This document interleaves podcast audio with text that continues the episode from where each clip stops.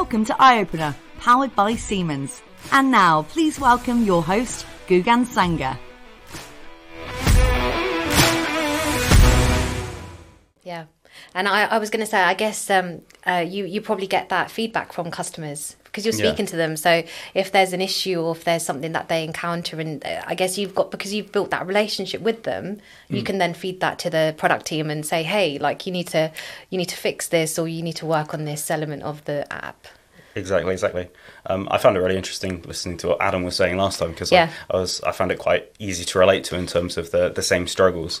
Yeah. Um, and I think a part of our role that's quite important as well is to be, um, you know, we support our customers internally in terms of where they're face of their needs Yeah. and what what things that need to be progressed for them. Yeah. Um, and I I take that role quite. Um, of quite high importance, right? I'm their voice within the company to some degree Yeah. to say this is a problem for them, this is something I need fixed, um, and that's something I take to Adam or Jacob or Dan or their team and say, um, you know, what kind of solutions can we look at to get this done, and what kind of uh, timescales, that kind of thing, we're looking at.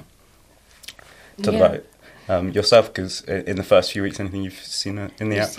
Well, I think I've noticed that um, communication between us, um, and the customer, with the customer, and also our product side of things is actually the back end side of things is actually really good because they they pay attention to what the customers need. And it's something that it's nice to see when one customer has an issue or comes across something. It's not just normally one person. There's Yeah. and and it's always ways of improving the app. Yeah. so that's what we really want to do isn't it? It's make it the best form of the app can be or the best version of the app Yeah. so I think one of the craziest things I sometimes see is you come across a suggestion from one customer, Yeah. um, and then another customer. You maybe if you mention it in passing, they'll say, "Actually, I that, I, I- I, agree yeah. with that. That's Yeah, the exact yeah, same yeah. thing." And you find out these problems that you know are actually shared across a group of users, and that's the really important stuff.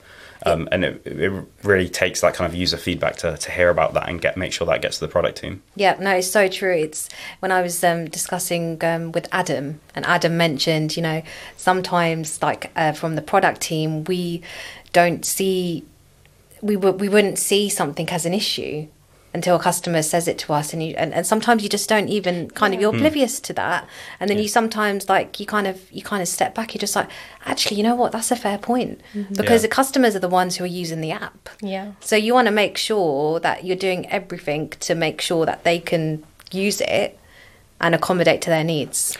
And there's So- so, many things that we don't use it for. Yes. You know, that they, they would. Um so we might not actually have the same pains that they do when it comes to it. Yeah. So it's always good for them to point it out to us and let us know and then at least we can yeah, make it better for them. And as Adam was saying last week, um, you know, it, it, it can be really vital to see the actual user journey they go through. Yeah. And that's something we get quite a specialized insight into because we do weekly case reviews or bi weekly case reviews with a lot of, of our customers to look at the cases. Yeah. And as part of that, we tend to ask them to share their screen and they'll run through their process, right? They'll Okay. run through all the stuff that they do on a day to day and list through all the stuff. And you actually get insight into what their workflow looks like. Um, and that's really valuable to us because one of the keys to the app and usage of the system in general is making sure that their workflow fits into how we present data. That's perfect. So I know you you touched on so you have like weekly is it weekly calls with customers. Um, and I guess that kind of reinforces the whole communication, right? Because you get to check in with them every week. So if there's any concerns, then you've got that time to speak to them and address those issues. Yeah, so we have um, we tend to put in what we, uh, a weekly or a bi-weekly case review, um, and that's very vital. I think in the first um, early stages of the project, Yeah. as customers get more and more self-sufficient, we tend to scale them back. So you tend to just have you know maybe a more of a bi-monthly or a quarterly catch-up, but especially in that the first early deployment of a project, Yeah. really those weekly case reviews are your touch point with the customer to hear all of their pains, all the good Yep. things that are happening, Um, and be able to take away the things that you hear from them and you know work on them and improve them.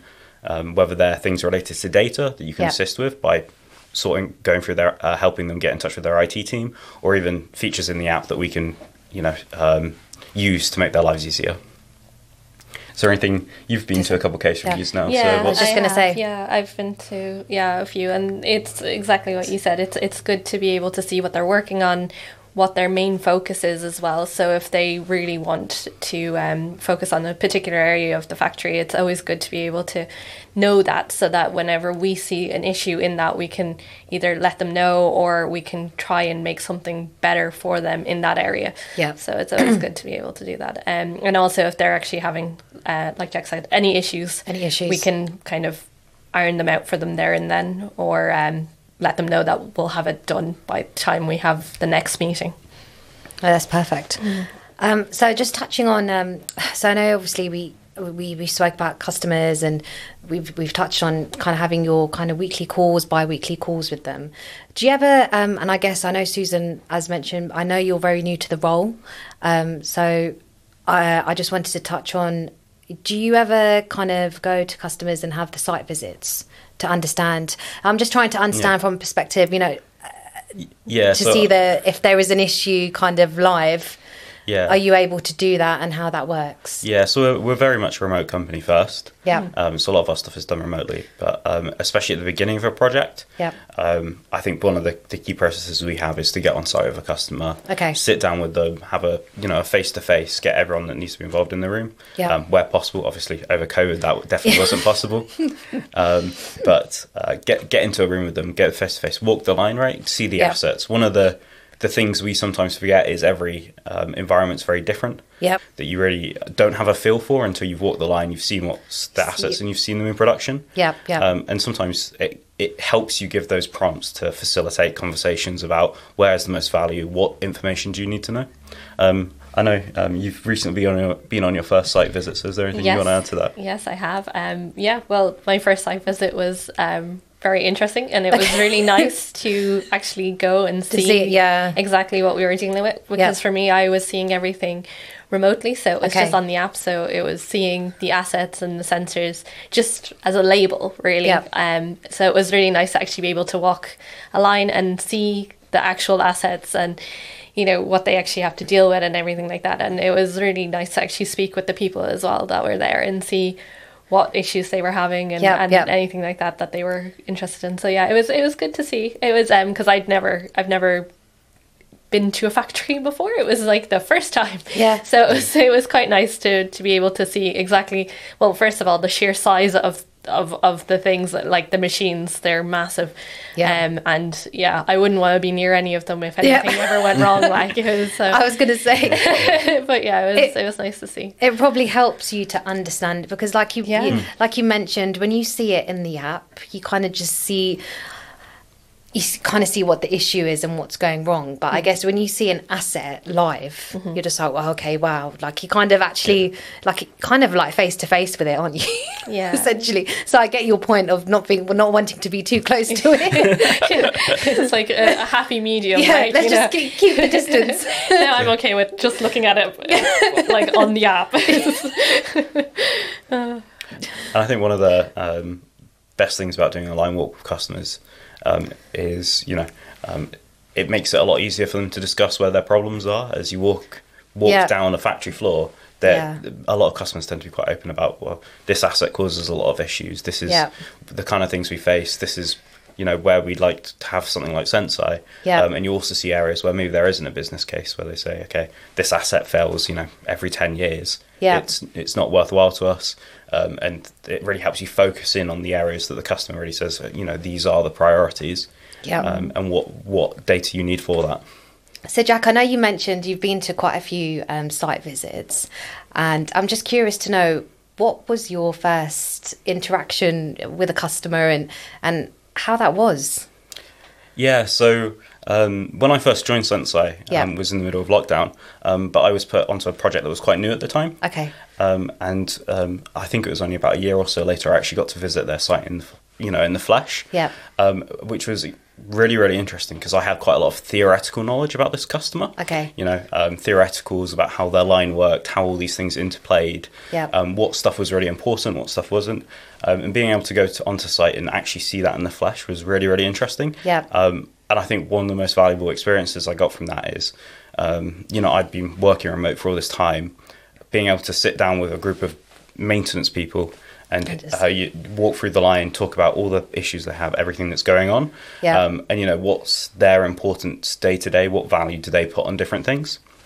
Um, you know what's going on in their head that Yeah. sometimes can be quite hard to extract. Yeah. Um, so yeah, I th- I think um, my first interaction was really, um, and I'm sure Susan will probably say something similar. It's quite an eye opener into you know how things work, um, and especially us two, not maybe not coming from the pure eng- engineering disciplines. Um, it's an education as well, right? Really learning about you know what uh, these maintenance teams care about, um, what's important to them. I guess coming into the role during COVID, and you mentioned you had all this um, theoretical um, knowledge around the customer and the issue, and then actually kind of going to see the site in action. A year, you mentioned a year. Was it a year later? It was about a year and a half later. Was A the year first and a time I half saw later. one of these lines. Yeah. Um, and I, in fact, at that point, I deployed to, to two more sites. Right. Oh, wow, okay. So I, I'd, I'd kind of um, uh, done a repeat. Right. I'd, Okay. I'd gone through this process a few times with different Yeah. um, different pieces of machinery, and then to actually get to go to site and see that was really really interesting. Yeah. And I know you mentioned, Susan, from your perspective, going to a site visit, that was just, I guess, a very different experience for you because, Yeah, it was. I mean, it was the first time that I'd been in that kind of environment. And Yeah. like Jack said, it was kind of nice to be able to actually see it. And it is an education in itself because you're learning about different things, like different machines, how they work, Yep. um, how they could break down, you know, people's roles in the factory and everything like that. So it's it's quite a good, it's quite an interesting field to go into because you know that on each project you're going to be learning something brand new each time Each time, so yeah. it's really good when you're really a curious person i think if you're into like learning new things it's great Yeah. I guess that's what I was gonna. I was also gonna touch on. I guess with all the different customers that you guys deal with, mm. I, there there is no kind of one size fits all, right? Because it's a case by case. I'd say there's there's no one size fits all. You can't take the same deployment and move it to an entirely different factory. Yeah. Mm-hmm. what is I think we found to be more one size fits all is the the method, methodology you go through that with. Okay. Um, which I'm, I'm sure may have been mentioned before, but um, Omniverse is something we've been defining. We're still working on is um, making our metho- methodology rigorous or methodology rigorous. Um, and the key to that is, you know, there are reproducible steps in here about, you know, identifying the business case, identifying data, etc. Th- There's different variances around that, and there's different ways you can input the knowledge you know and the Okay. experience we've gained Yep. um, into that process. Yep. Um, but I think the key steps to actually deploying a project are very similar. It's just maybe the details that change from site to site, and you know, um, what you have to learn to be able to understand a customer's process is very different. Yep. Um, but you can apply kind of a broad band of skills to that entire process um, that you've developed that we develop as a team, right? Um, and I think that's one of the things um, we aim to do for our customers, right? Is obviously a lot of them that this will maybe their first, you know, transform digital transformation project or the Yeah. first time looking at predictive maintenance in that space. Um, so being able to come in with our experience and knowledge of these steps and guide them through this process Yeah. and facilitate them giving us the details we need while we guide them through the, the broader strokes, right? The larger steps Yeah. um, so that they can have a successful deployment. And then, you know, the real hope is we are able to educate them enough so they could take that away themselves and they could keep roll things out um, on their own and understand how they can deploy Senseye, find the value, and have a successful project. Um, kind of taking on the part of ourselves, right? To find out more, search Senseye Predictive Maintenance.